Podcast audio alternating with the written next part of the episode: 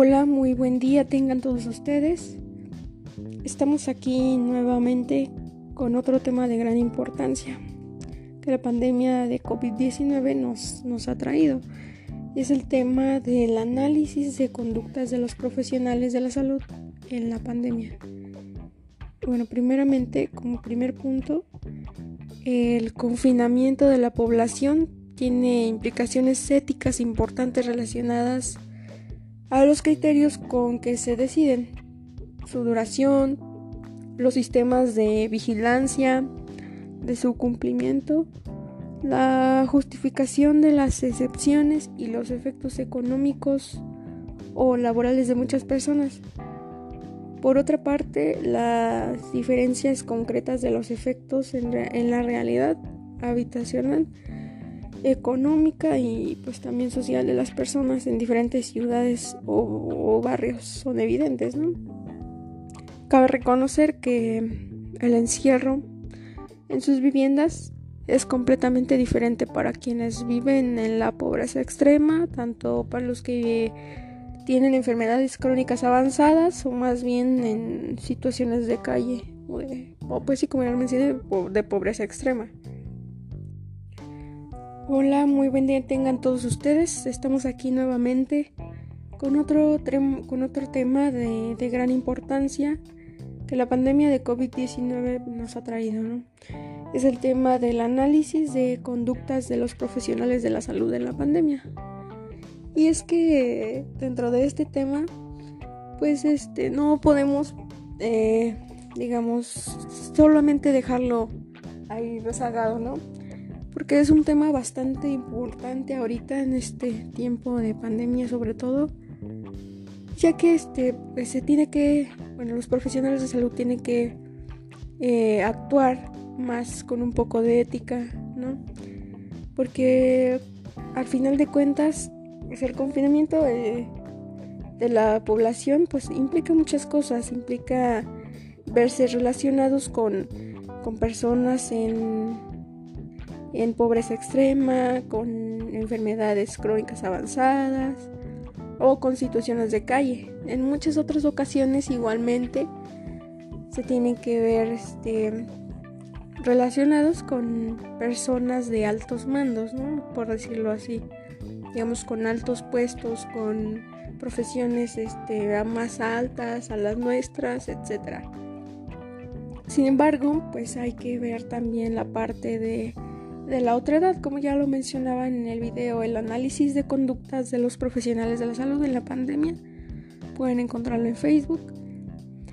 Eh, bueno, mencionaba sobre la otra edad, que la otra edad pues nada, no es más que eh, ver el actuar de las otras personas, ¿no?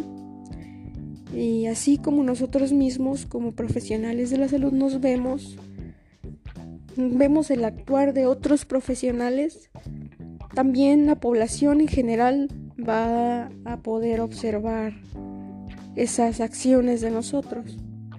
Y aunque no fuera así, aunque los aunque la población en general no viera las acciones que realiza en este caso eh, personal de enfermería, pues hay que actuar con, con ética, ¿no? Con, con moral. Hay que, hay que ver esos casos en los que se tiene que a lo mejor dar una parte de más de, de, de, cuidados dignos, ¿no?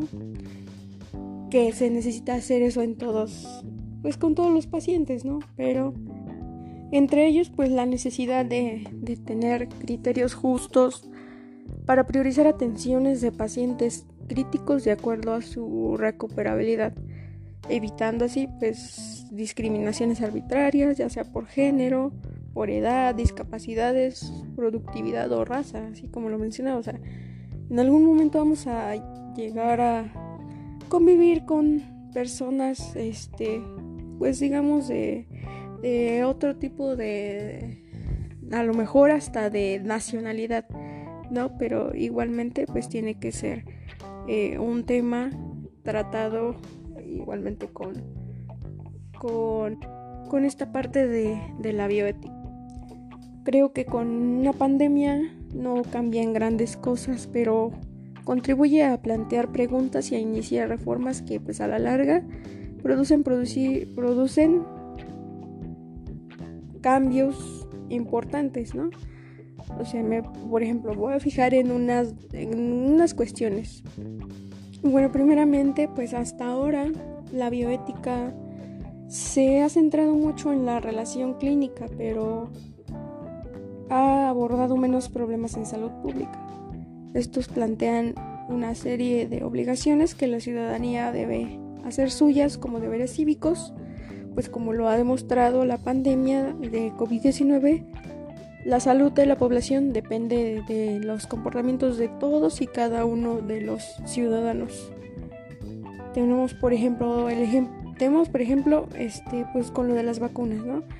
La resistencia creciente de algunos grupos a vacunarse puede verse superada, aunque este, no pondría, pues, obviamente, la mano a fuego por ellos. Ahora que tenemos todos los anhelos puestos en una nueva vacuna que nos libre del coronavirus, eh, pues el otro tema relacionado con la salud pues es la equidad.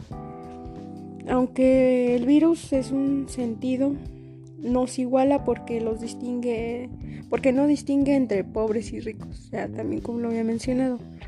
O sea, esto no va, esto no va encaminado a de, no, pues tú eres rico, a ti sí te toca vacuna. No, que tú no eres rico, no te va a tocar hasta después. No, aquí vamos a priorizar eh, las necesidades de, los pacientes, ¿no? O sea, como estamos viendo ahorita que, que pues ya están vacunando a personas mayores y así sucesivamente se van a ir, no importa raza, género, nada.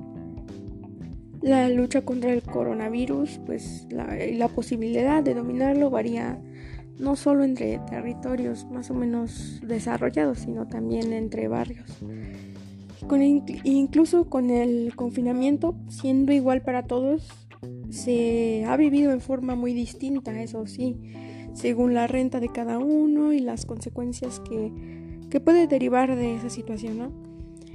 La lucha por sociedades con menos desigualdades es la que tiene que, eh, pues, más, bueno, la que tiene más dificultades para concitar voluntades.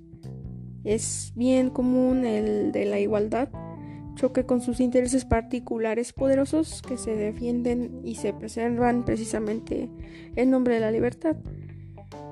Pero bueno, este, esto solamente fue un pequeño, bueno, una pequeña reflexión acerca de del actuar de los profesionales de salud frente a la pandemia. Eh, me queda mucho aún por hablar, pero lo podemos ver en otro episodio.